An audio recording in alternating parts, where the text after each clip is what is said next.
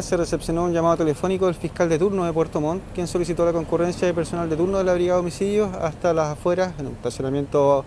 exterior del Hospital Base de Puerto Montt, debido a que al, interior de un vehículo se encontraba una persona de sexo masculino fallecida. En este sentido se realizaron los peritajes de rigor